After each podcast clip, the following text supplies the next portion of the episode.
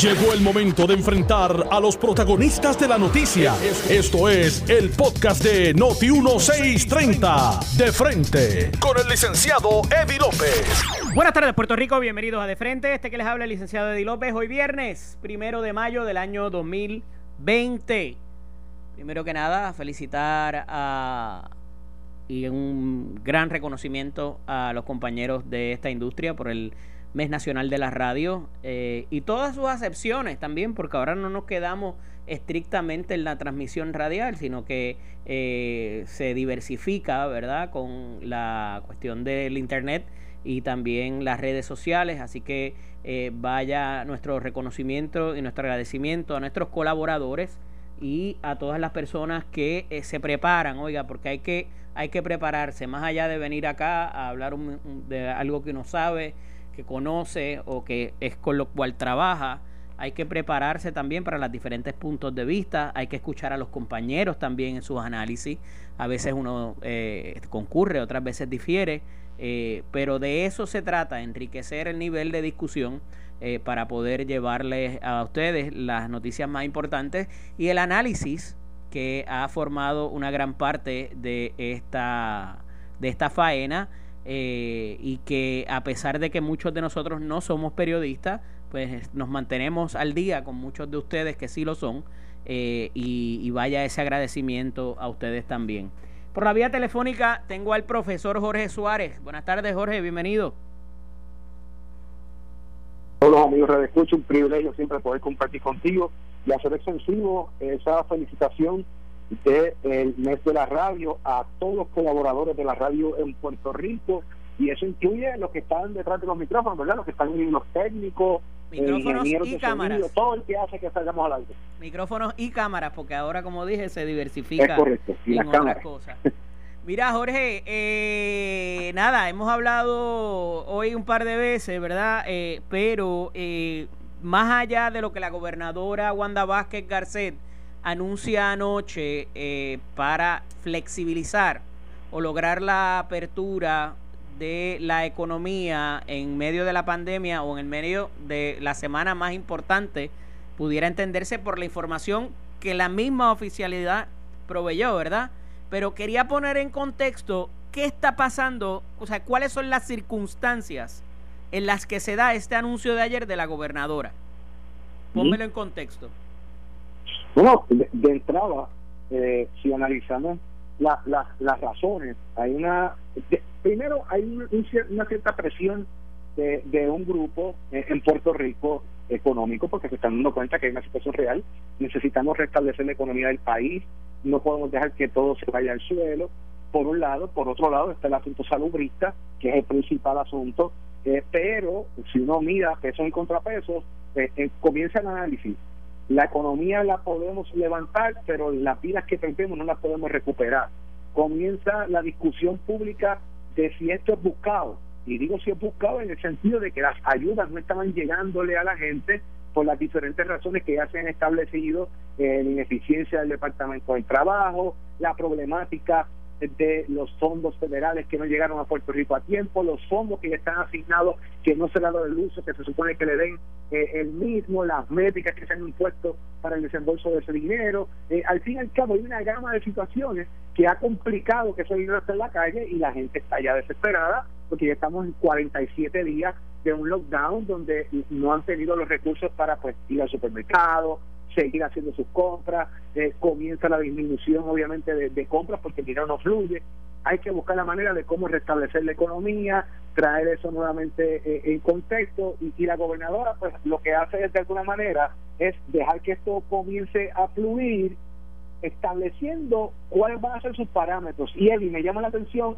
dos datos específicos. Número uno que la recomendación que dio el grupo médico en conjunto con el grupo económico de la gobernadora de Puerto Rico, Wanda Vázquez, establecía tiers, o sea, periodos, grupos. Este grupo va a abrir primero, este grupo va a entrar segundo, este grupo tercero, y esas recomendaciones no establecían fechas, por lo que todo el mundo podía presumir que cada grupo tendría entre 14 a 15 días de diferencia para establecer contagios, pruebas, etcétera, y que no hubiese problemas con ellos. Sin embargo, no fue así. El, la noche de ayer la gobernadora eh, eh, en su mensaje dio fechas específicas de cuándo los grupos van a entrar en funciones y más aún establece un grupo de industria. Yo al día de hoy, a esta hora que estoy hablando contigo y con los amigos de, de Noti1, no he podido leer la orden ejecutiva, creo que aún no se ha publicado la misma, más allá de lo que es el, eh, el documento del comunicado de prensa o de la misma conferencia que dio el mensaje de la gobernadora el día de ayer, la noche de ayer, porque quisiera saber si esa orden ejecutiva establece, cuando habla por industria, los componentes de las industrias. Ella hace alusión, por ejemplo, eh, a las bienes raíces, hace alusión eh, a la hipotecaria, hace alusión a, un, a un, grupo, ¿verdad?, de, de, ese grupo, lo que son los abogados, en las ferreterías, mantenimiento, reparación, eh, ventas de piezas, construcción y manufactura, que van a ir escalonadamente en el grupo. La, pregunta es, ¿ya está todo listo? O sea, las tiendas de ropa, de equipos de construcción, los graveros, los que subarrendan, las grúas, eh, los, los, talleres de, de, reparación de automóviles, los transportes no tienen ningún problema para llevarle la mercancía necesaria, eh, las tiendas donde venden estos efectos que necesitan para trabajar están disponibles, en el caso de las bienes raíces ya se pueden hacer mudanzas, eh, ya eh, están libres los agrimensores, cazadores, están disponibles las mueblerías, o sea, cada, cada uno de estos clusters tiene unos elementos adicionales que tienen que estar contenidos en esto, porque tiene que ser de esa forma, ¿verdad? Y, y eso es algo que, que hago hincapié, porque me parece que si vas a liberar una industria, debes liberar entonces a todo el componente que tiene esa industria. Más aún, que le estamos pasando el batón salubrista a los dueños de negocios. Usted es responsable de que su empleado tenga mascarilla. Pero vamos a detenernos. vamos a detenernos ahí, Jorge, porque esa parte es bien importante, no que lo otro no lo sea. Pero además de toda la circunstancia política también, que entraremos a eso más adelante porque te fuiste directo a lo operacional y lo, lo, lo relativo a la pandemia, aquí hay un asunto donde ahora estamos viendo un poquito más de gente con máscara y gente que la hace. Pero aquí no había hand sanitizer en los supermercados, aquí no había detergente, aquí no había papel de baño en los supermercados. Entonces, no te estoy hablando de hace un mes, esto, estoy hablando hace semanas. Mira la gente como está haciendo fila en las megatiendas y en los supermercados. O sea, aquí las medidas de, salubridad no se han dado. Lo que se ha dado es el confinamiento porque la gente tiene miedo a que la metan presa o la multa esa de 5 mil pesos. Pero de que estamos tomando las medidas y usando las máscaras como se debe y lavándonos las manos, oye, cuidado. Y entonces implicarle o, o darle eso a la, a la empresa privada, o sea, no porque ellos no quieran, es porque es imposible por una razón de oferta y demanda de que no hay disponibilidad para ofrecer quizás todo lo que ellos quisieran ofrecer a sus clientes y a sus empleados. Entonces te ponen en una posición bien difícil y ni te voy a contar que la primera semana, igual que va a pasar en los, comedores, y ahí lo puse en las redes sociales el otro día, la primera semana todo el mundo eh, derechito, ya la próxima se ponen la máscara en la oreja ya la próxima, pues me lavo las manos en vez de tres veces una vez.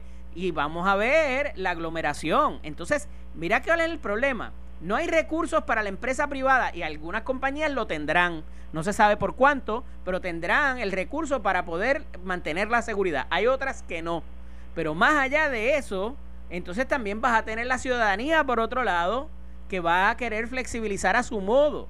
Y entonces el gobierno, para acabar, no tiene un mecanismo tampoco que tú digas, pues mira, los inspectores de DACO o los inspectores de, de sanidad, lo que haya en el departamento de salud, lo que quede, los voy a mandar a los comercios a inspeccionarlos a ver si verdaderamente están haciendo lo que tienen que hacer. Eso no va a pasar.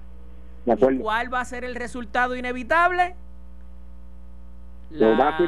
el contagio que no se ha sabido llevar bien tampoco. O sea, si usted quiere una muestra de ninguna de estas tres cosas que les he dicho, no se han podido comprar pruebas, no se han podido, no se han podido administrar las que corresponde y no se han podido tampoco llevar las estadísticas de la gente contagiada, los muertos, porque vamos, o sea, no hay manera de esconderlo. Y, ahí está María, vamos, el ejemplo de María. Pero el asunto del contacto de rastreo, o el rastreo de contacto, como usted lo quiera decir, tan importante que es eso, y nadie se ha podido sentar con una tabla de Excel o de alguna otra, de algún otro programación, a decir, ok, mira, esta persona se infectó más o menos este día, porque no todo el mundo está claro en las circunstancias, y tiene contacto con estas tres personas. Ok, yo no te pido, mano, ni que tan siquiera se sienten a llamarlos una semana después a ver cómo está. Pero que más o menos sepa dónde esa persona vive y quién tiene, cuál es su núcleo alrededor para poder saber cuál es la potencialidad. Aquí estamos hablando de una fórmula para tú saber qué pudiera ser, porque es un incierto. Yo soy el primero que lo digo. Es un incierto y tú tiras una gráfica y, unas, y, unos, y unos números basados en una potencialidad de acuerdo a lo que te llega es que eso no es certero, que tiene margen de error, eh, completamente eh, eh, concurro. Pero tienes que ser un poco más responsable. Entonces tú te esperarías que cualquier anuncio que haga la oficialidad, mínimamente tú vas a tener una cifra, tú vas a tener un estudio. ¿Y qué es lo que tenemos? Al equipo del económico contra el equipo de salud enfrentándose todo el tiempo sin llegar a una a una a un entendido que no sea poner a funcionar los mineros y en base a eso vamos a abrir, así porque sí. Oye, es muy necesario. Y yo soy el primero que digo, los negocios tienen que abrir porque la situación económica se te puede tornar en, en otra de salud, además de la pandemia. Pero tienes que hacerlo responsablemente y tienes que ofrecer confiabilidad cuando lleves a cabo tu mensaje. ¿Y qué te propone esa, qué te da esa confiabilidad? Los números. No hay de otra, Jorge. ¿Qué opinas? De acuerdo. Estoy totalmente de acuerdo. O sea, los números son la base fundamental porque, o sea, fíjate, los alcaldes reciben información 14 días después de un contagio. No pueden hacer el en su municipio.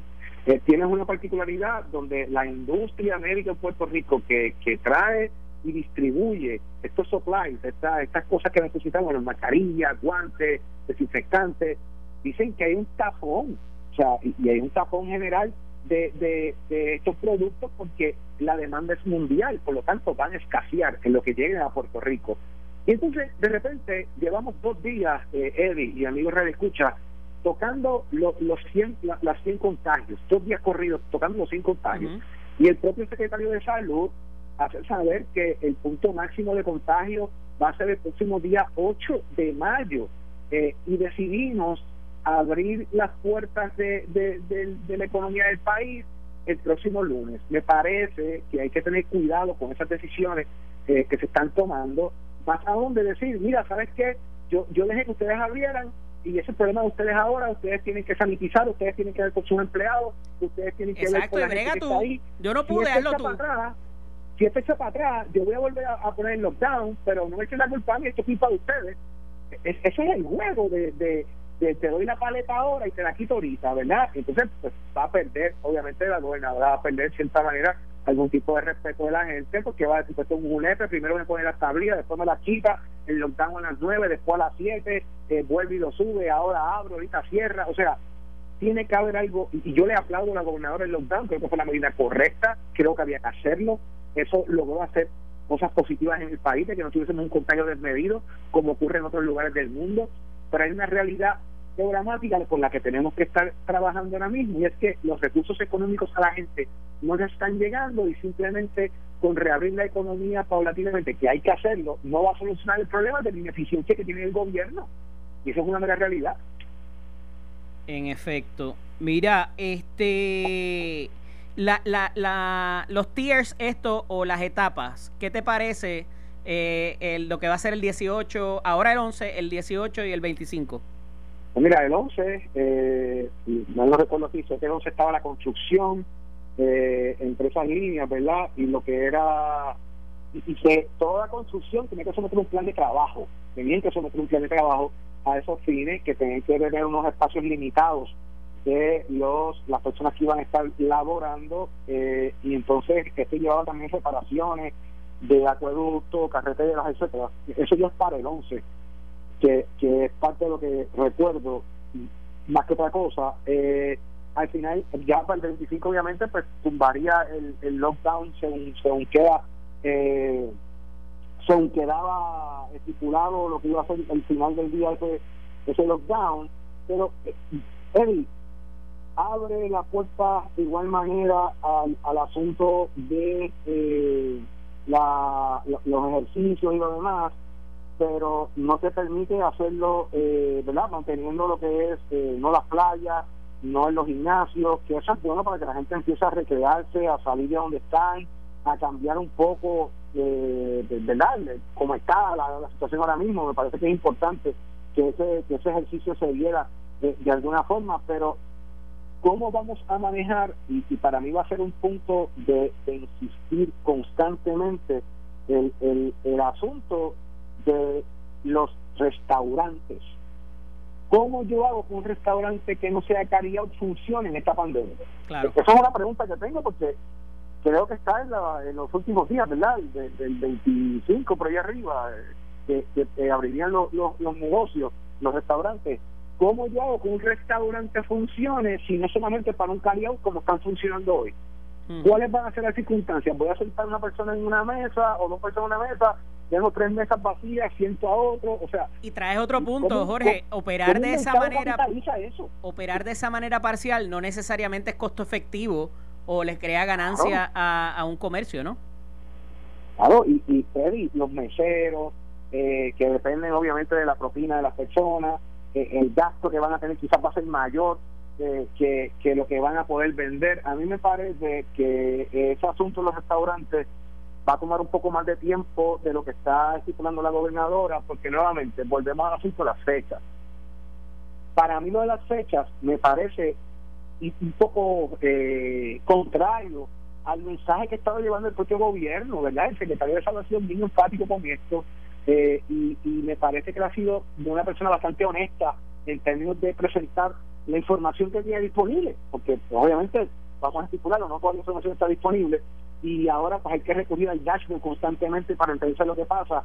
Pero dentro de esta situación, Eddie, eh, ¿cómo manejar asuntos de esta índole que no están contenidos en, en, la práctica de lo que son de lo que hacemos usualmente? ¿Cuál va a ser el cambio? ¿Cuál es la coste efectividad? Además, el gasto que ese restaurante o cualquier otro negocio va a tener ahora en sanitizar antes de abrir el negocio me parece que mira pero te abrieron te abrieron una de las industrias que, que hay una una señora aquí ahora mira y se, se une otro más está don Julio Díaz y doña Marisol Aguilú eh, les abrieron la lo que es la parte de bienes raíces eh, lo cual ha creado un poco también de, de, duda de cómo se harían ciertos procesos donde necesitas tener a la persona físicamente y no necesariamente se puede hacer remoto. Como comentaba eh, cuando estábamos eh, iniciando ¿verdad? el, programa el Tribunal Supremo de Puerto Rico emitió una resolución concerniente a cómo iban a manejar el asunto de la notaría. Eh, y ahí viene si vamos a usar cámara, si no se va a usar cámara, si todo el mundo en Puerto Rico tiene acceso a una computadora o a una firma digital, o si se va a firmar y se va a enviar por correo, o cómo vamos a ubicar a las personas en el lugar, porque tienen unos protocolos que se van a estar estableciendo por parte de lo que es eh, la Asociación de Realtors de Puerto Rico, van a haber unos protocolos por la banca hipotecaria y esos protocolos se han estado discutiendo entre todos los grupos para poder llegar a un consenso de cómo ejecutar. Pero vuelvo y levanto la bandera. Se liberó todos los componentes del clúster, están liberados para que no sea una industria a media, sino una industria que funcione completamente teniendo en cuenta que van a operar hasta las 6 de la tarde porque tienen un lockdown todavía vigente eh, a las 7 de la noche, teniendo en cuenta que tienen que andar con sanitizers, mascarillas, de cómo van a hacer los, los shows de la industria de raíces, si va a ser virtual, si van a abrir la casa y van a dejar la casa abierta para que la persona entre, si la persona vive ahí dentro una persona, que tiene que salir para que, que la va a ver pueda entrar es un proceso un poco complicado, ¿verdad? Porque eh, dentro de eso siempre está el que vela, el que está pendiente, el que está dentro de la casa, el que confía y el que desconfía. Y, y en este momento, en la situación que vivimos en el país, pues hay que ver que todos los componentes necesarios de cada una de esas industrias esté disponible para que la industria pueda fluir y entonces sí comience la economía de alguna manera eh, a moverse más allá de que volvemos a lo mismo. Ahora los corredores de bienes raíces van a tener que comprar guantes, mascarillas, sanitizers para ofrecerse a sus clientes porque si no, no van a poder ejecutar. Así que lo mismo que hablamos de los restaurantes o de las demás industrias, hay un gasto inicial de cada uno de estos componentes económicos que quizás no están preparados para afrontarlo de golpe, pero tienen que hacerlo eventualmente si quieren que su industria funcione. Complicado, mano, porque esto se replica en otras industrias también. tú sabes, si no tienes, por ejemplo, para lo de los carros, si no tienes hacienda, o sea, eh, son, son, son muchas, muchas, muchas cosas distintas. Mira, este quería hablar un poco de la economía también de Estados Unidos, pero se me acaba el tiempo, que parece que el, el, la burbuja sigue, sigue eh, lo que es el mercado bursátil sigue demasiado flimsy, sigue para arriba, para abajo, no se estabiliza. No hay, no hay nada estable y, y haciendo un comentario rápido, y el presidente Trump está tomando decisiones de gobierno según está viendo esa burbuja ups and down está funcionando como la economía está marcando, no está tomando decisiones para que la economía se estabilice, sino está mirando cuál es el, cómo está rompiendo la economía para hacer expresiones de gobierno. Así lo estoy viendo yo. Bueno, hermanito, un placer siempre, muy grato hablar contigo. Iremos siempre. Un abrazo, buen fin de semana y feliz de la radio a, todos los, amigos que aguardan allá en el Igual por allá, un abrazo. Y saludos a doña Marisol, está por ahí. Saludos, Marisol. Vamos a ir a la pausa. Cuando regresemos, hablamos a ver qué ha pasado en las manifestaciones en el día de hoy. Tenemos nuestra corresponsal en directo, Nelson. Está doña Carla Cristina. Vamos a hablar con ella. Ha cubierto las de Bayamón, las de Atorrey, las de Río Piedras. Ha estado en la calle hoy a ver qué, qué ha pasado y cuál ha sido la actitud de parte y parte, de acuerdo a lo que ella pueda haber, pudo haber eh, visto y evidenciado en su en sus redes sociales. Vamos a la pausa, regresamos en breve, no se vaya nadie, esto es De Frente. Estás escuchando el podcast de Noti1, De Frente, con el licenciado Eddie López. Estamos de regreso aquí a De Frente, este que les habla el licenciado Eddie López, y como en los últimos años, yo ayer escuchaba a varias personas diciendo las manifestaciones históricas del primero de mayo. Y sí hay unos eventos históricos, pero aquí, que yo recuerde, ¿verdad? Las manifestaciones del primero de mayo no son tan de todos los años. Eh, quizás hace 5 o 10 años atrás que sean de las que se han salido de control, no me malinterpreten, entiendo que es un día memorable, ¿verdad? Este y pues todo lo demás. Ayer ah, hubo un evento también del sepelio de Muñoz Marín en el 1980, se cumplía 40 años.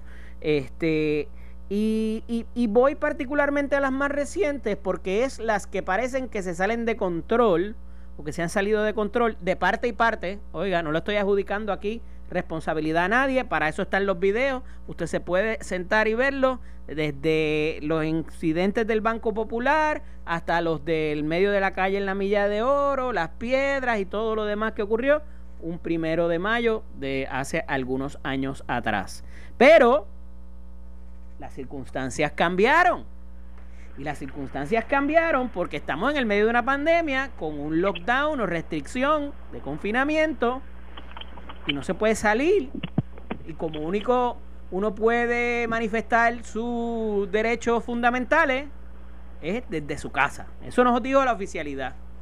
Luego se suscita un evento ayer donde a un joven eh, organizador de una protesta pacífica y ahí está el video también, eh, pues está en su flow, ¿verdad? Llega la policía, como ocasionalmente ocurre. ¿Y qué pasó de ahí? Pues pasó de que cuando ya el joven se estaba retirando, lo arrestaron y se lo llevaron. No sabemos qué pasó de ahí en adelante. Y de eso vamos a hablar ya mismo con nuestra amiga Carla Cristina, que estuvo presente hoy en varias de, la, de los recintos donde se llevaron a cabo algún tipo de manifestación.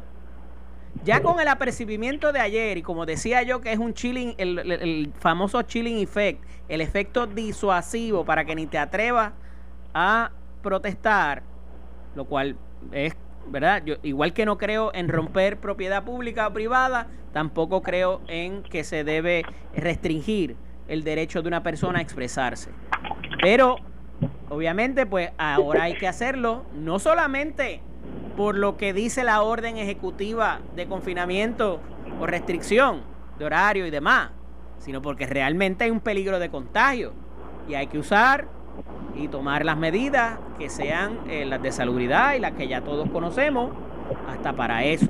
Y lo que habíamos visto es gente en los carros y pancartas, eh, las redes sociales muy activas porque la gente tiene hasta más tiempo. Pero ahora, pues hay que ver, de acuerdo a los anuncios que se habían ofrecido ayer y los días eh, que, eh, que, habían eh, venido haciéndose pronunciamiento, cómo fueron esas manifestaciones, ¿Hubo algo diferente? ¿Hubo algo novel? ¿Se llevaron a cabo? ¿Cuál era la actitud? Tenemos en la vía telefónica a la amiga Carla Cristina Dávila y del Valle. Buenas tardes, Carla, bienvenida. Buenas tardes, Eli. Saludos a ti y a todos sus radioescuchas. Placer hablar contigo nuevamente. Mira, Igual. Eh, vi por las redes sociales que estuviste en Bayamón, estuviste en Atorrey, estuviste en otra más que no vi, no, no, no, no la alcancé a ver dónde era. Fuiste y te personaste en varias de los sitios donde se había convocado las manifestaciones. Cuéntame qué viste allí. Pues mira, yo estuve desde las eh, entre 8 y 8 y 30 de la mañana en Bayamón, es la que más cerca me quedaba, así que fue la primera a la que fui. Allí había alrededor de 15, 20 carros más o menos desde las 8. Eh, luego, al momento de la salida, ya eran quizás como las 9 y cuarto de la mañana, ya había más vehículos. Eh, allí estaba representada la Federación de Maestros, estaba Rafael Feliciano, quien fue uno de sus presidentes durante muchos años. también estaba Pedro Julio Serrano, que representa, entre otras, a la comunidad LGBT eh, también estaba Mercedes de la Federación de Maestros también. Había eh, gente también que estaba representando a los jubilados. Del, eh, hay un grupo que construíamos otro acuerdo que representa a los jubilados y los retirados. Así que había había representación de, diversos gremios. luego de Bayamón nos movimos entonces hacia el área de Atorrey. Allí en el estadio, en las afueras del estadio Irán Bison en Atorrey eh, allí se reunió gente del Sindicato Puertorriqueño de Trabajadores, la SPT, eh, otras personas que venían desde Trujillo Alto también, eh, gente que vino desde dos, dos sitios distintos que se reunieron en Río Piedra. Así que allí fue donde la mayoría de las personas se, se encontró y a partir de entonces salimos hacia el Capitolio, pero como ¿verdad? Bien sabe, eh, no podemos salir de nuestros vehículos, así que la gente no se estacionó frente al Capitolio como pasaría de ordinario. La gente sencillamente pasó. ¿Pero se bajaron de los carros, Carla? No, o sea, las únicas personas, yo te puedo decir que eh, cuando en Bayamón, por ejemplo, si había fuera, había gente fuera de sus vehículos, porque era como que aquí nos encontramos, vamos a decir qué vamos a hacer, pero todas las personas tenían sus guantes, su, eh, sus mascarillas, el micrófono que tenían siempre le cambiaban el papel, como normalmente hacemos los que estamos en radio. Eh, así que sí, había las medidas de prevención se estaban tomando. Eh, una vez ya la gente llegó a Torrey, los que salían de sus vehículos normalmente eran los líderes y los periodistas. Esos eran los que estamos fuera de los vehículos. El resto estaba, permanecía su, en, su, en sus carros. Así que eh, a mí me parece que, que la población la gente que se dio cita en estas manifestaciones lo hizo de manera súper prudente. Eh, ¿verdad? En referencia a la que, que, más allá de que hayan sido impuestas son las que son, eh, ¿verdad? Es lo que es prudente hacer. Sí. Eh, más o menos, la participación obviamente no, no es masiva porque no, o sea, cabe más gente que carro, ¿verdad? Obviamente, pero este... Eh, yo te digo, eh, cuando yo llegué, eh, como yo estaba bastante al frente, una vez ya me monté en el, en el carro en el que estaba grabando la manifestación, que estaba bastante al frente, pues me, me bajo y me, me trepo en una de las de los eh, áreas allí en el Capitolio para poder ver la cantidad de carros y de verdad era a mí me, me, estremecía positivamente porque la realidad es que pensé que iba a haber menos carros y era muchos carros, era como yo decía, mira, estoy cansada, pero qué bueno que hay muchos carros. Eh, y yo no sé, yo no no tengo esa contabilidad. Claro. ¿Y tú estabas en tu vehículo o estabas afuera? Eh, yo, yo, yo fui en mi carro, pero cuando yo me encontré en el Irán Bison con otra persona que era la que iba a guiar para que entonces yo a poder grabar. Así que yo estaba en otro vehículo. Pero sí, yo estuve en el único momento que yo salí de mi, de mi carro fue en ese momento que llegué al Capitolio y quería entonces tomar una toma, no aérea, ¿verdad? Pero, pero bastante amplia. Y ahí fue que salí de mi vehículo y las, te digo, las personas que estaban fuera de los carros eran o los policías uno que otro líder y eso era como, pues hermano, si tenía que hablar con la policía y los periodistas. el pietaje que tomaste está en Carla Cristina, ¿verdad? En, en las redes. Eh, sí, sí, está en las redes. Ok, ¿En, ¿En Facebook y en Instagram también o solamente para Facebook? Está solamente en Facebook, pero cuando tan pronto lo edite, termina la claro. contigo, lo, lo subo a Instagram. Mira, eh, la actitud de la policía conforme lo que ha pasado, lo, que pasó ayer, que en estos días, ayer, lo que pasó ayer, eh, estaban un poco más cautelosos, estaban en la actitud usual, estaban más tranquilos, ¿cómo, cómo los viste? Pues mira, yo lo vi bastante, eh, ¿verdad? Tranquilo. Eh, si esa es una palabra, no sé si es la palabra correcta, pero bueno. No hubo ninguna intervención quizás de alguien que lo... No, eh, no, estaban haciendo su trabajo, lo que se supone que, que sea lo que haga la policía en momentos como estos, ¿no? Que es eh, mantener el orden, la seguridad y de, de tanto los manifestantes como el resto de la, de la ciudadanía. Así que eso era lo que estaba haciendo la policía. De hecho, nosotros teníamos a un policía frente a la caravana, que era quien estaba, ¿verdad?, haciendo como que, no haciendo camino, pero sí era el que estaba liderando el pace, el ritmo de la caravana, y el policía último, y, y, las y las, las motorizadas que pasaban de vez en cuando para, eh, ¿verdad?, cuando hay una intersección, pues tapar eh, tapar el paso para que sí, la logística de la logística del tránsito. Mira pero no eh, hubo intervención. la parte entonces de de lo que es eh, allá en Milla de Oro, que desde un principio pues eh, siempre es lo más álgido, ¿no? Y en este caso, no solamente por los eventos que precedieron con, con Roberto Giovanni, sino porque también eh, tenía la otra situación de que pusieron unas vallas y hubo cerca de tres accidentes anoche, según se refleja en las redes sociales, aunque la policía dijo esta mañana que no los encuentra, pero bueno, este eh, esa, ¿Eso dificultó de alguna manera la propia logística del tránsito eh, o impidió que las personas se manifestaran eh, y dieran la vuelta libremente eh, o las quitaron? ¿Qué rol jugaron esas vallas que puso el gobierno? Pues te, explico, Eddie. Mira, precisamente por, por esa esa decisión que tomó la policía de cerrar ciertas vías una vez ya la policía estaba comunicada de la manifestación que se iba a realizar, pues los, los yo no quiero decir los líderes, porque es que realmente no hay líderes, pero no, hay no hay alguien, un único ente que convoca, pero una vez hay mucha gente aglomerada, pues tiene que hacer alguien las veces de un portavoz. Así que cuando estos portavoces dicen, bueno, pues nos cerraron las vías, entonces la ruta cambia. Esta mañana, desde bien temprano, yo estoy comunicándome con estas personas, ¿verdad?, que son portavoces, y, y, y, lo que te dicen es, Carla, que no, pues no teníamos una ruta específicamente porque es que el problema es que eso es lo que pasa, nos cierran las vías. la idea de, de, comunicarle a la policía por dónde no va a transitar es para que provean seguridad, no para que impidan el paso, no para que impidan precisamente la manifestación.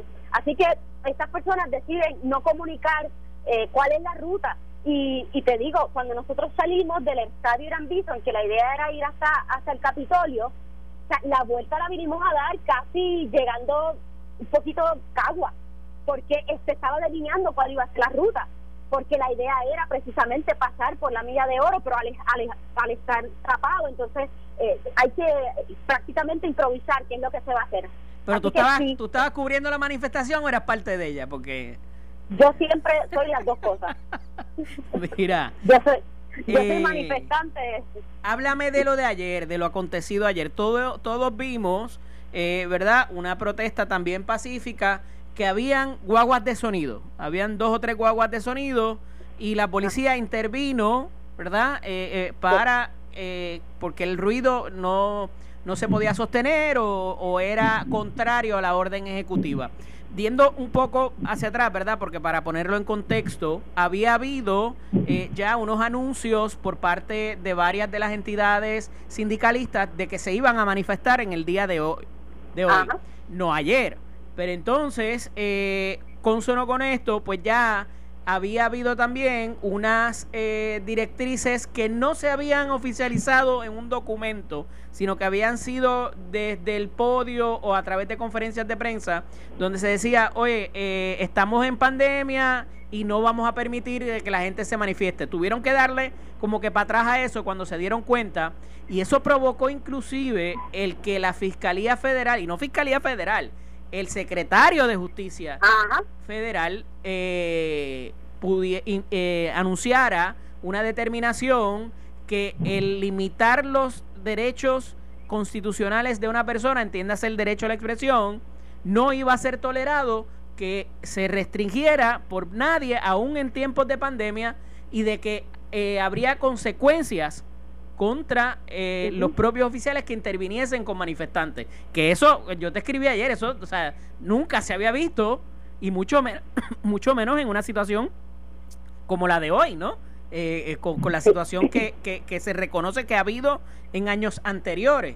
Y entonces tú dices, ahora sí, el, el, gobierno federal le va a dar pan pan a los policías y no solamente van a haber consideraciones administrativas y civiles, sino que el propio policía pudiera enfrentar una acción criminal por intervenir con un manifestante.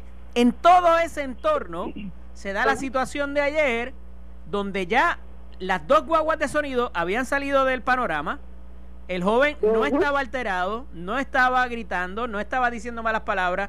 Eh, y entonces deciden cuando él se va a montar en su carro para irse, entonces arrestarlo. Y se lo llevan y por cerca de nueve horas no se sabe qué pasó. Cuéntanos de lo que pues tú conoces y de lo que te han dicho y has podido investigar. Pues para ir a Eddie al principio de, de, la, de lo que está mencionando sobre el, pronunciamiento del Departamento de Justicia Federal, yo tengo que, ¿verdad? Aunque, aunque eh, coincido con esa con ese pronunciamiento del Departamento de Justicia Federal, tengo que también ponerlo en el contexto que se da, ¿verdad? En Estados Unidos eh, la gente sí está saliendo a la calle a protestar porque quieren protestar, sin quieren poder salir a la calle sin mascarillas, porque quieren poder salir a la calle sin, sin, sin eh, protección. Entonces, pero eso, eh, eso, tú estarías asumiendo que eso va a pasar, porque eso no ha pasado. No, eso en esta, claro que sí. En Estados Unidos está pasando eso. La gente y, y que yo tengo derecho a trabajar, que yo tengo derecho a yo no sé qué, que yo tengo derecho a eso. Eh, y, sin las mascarillas, hay manifestaciones en Estados Unidos hacia eso. Entonces, yo, yo tengo que poner que ese es el contexto. Yo no extrapolarlo a Puerto Rico. Entiendo que obviamente ese pronunciamiento eh, eh, nos aplica, pero no es el caso de nosotros, ¿verdad? O sea, yo, yo creo que quiero hacer ese, ese distanciamiento. Ahora, eh, en el caso de Giovanni Roberto, en efecto, como tú dices, había dos tumbacocos, creo que era, como le, conocen a esa, a esas guaguas de sonido, que, mano, el día, eso fue ayer 28, ayer... 29. De 30, no, 30, 30, 30, Ayer 30, cuando 10 días antes, el día 20 de abril, la policía de Puerto Rico hizo una caravana con tumbacoco por el, precisamente por, por el área de Santurce y la Torrey, diciéndole a la gente no sé qué y, y, haciéndole aplausos a, los a, los a los profesionales de la salud que están muy bien merecidos, pero usaron el mismo mecanismo que le están diciendo a la gente que no pueden utilizar.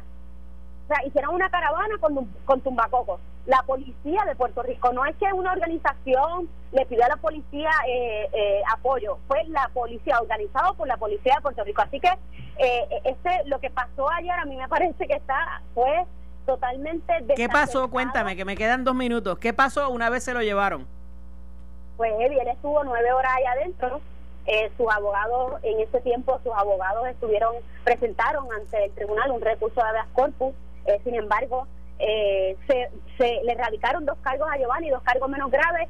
Se dio la vista, que es lo que quizás la gente no lo sabe. O sea, este muchacho no es que le, quita, le retiraron los cargos, es que se dio la vista, hubo una vista, este muchacho en efecto fue fue eh, denunciado, hubo una vista y, se encontró una causa en los dos en los dos cargos, pero en efecto hubo una vista, o sea, hubo un cargo judicial a este muchacho. Cuando la orden ejecutiva especifica que los cargos menos graves no pueden ser, eh, no no tienen ni siquiera que, conllevar arresto. Y entonces, cerca de las 11 de la noche, más o menos, fue que salió eh, liberando. No, un poquito más temprano, un poquito más temprano, creo que fue como las 9 es que lo que llegó el push más o menos a esa hora. Este, pues sí, sí. Y este y esta protesta fue por lo de los comedores, que no tenía nada que ver con el Día Nacional de los Trabajadores ni internacional. No, era una, exacto, de hecho, esta protesta sí había sido convocada, esta protesta la policía la conocía, eh, se llamaba, se llamó la Caravana por la Vida y esta protesta eh, era pública, o sea, esto no fue clandestino, no fue que de repente la gente dijo, Ay, vamos a llegar allí, Giovanni llegó, o sea, no, esto sí había sido convocado.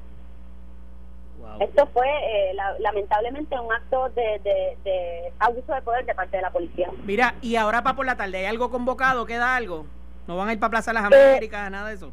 A, la, a las a las no a las seis y treinta si no me equivoco creo que hay algo pero es a través de las redes sociales eh, ya verdad ya ya pues, por el día de hoy yo entiendo que, que todo terminó pero nuevamente como las manifestaciones veras se están dando de manera tan eh, espontánea, pues pudiera ocurrir algo de aquí a, las 7 de la noche, pero que yo tenga entendido, no. Ok, ok. Pues nada, este, cuídate y hablamos entonces ahora en el fin de semana a ver qué, qué pasa para la semana que viene con todo esto de, del toque de queda y la liberalización o apertura del sector comercial. Claro que sí, gracias Eddie, un abrazo a ti y a tu radio. Esto fue el podcast de Noti 1630 de frente con el licenciado Eddie López. Dale play a tu podcast favorito a través de Apple Podcasts, Spotify, Google Podcasts, Stitcher y notiuno.com.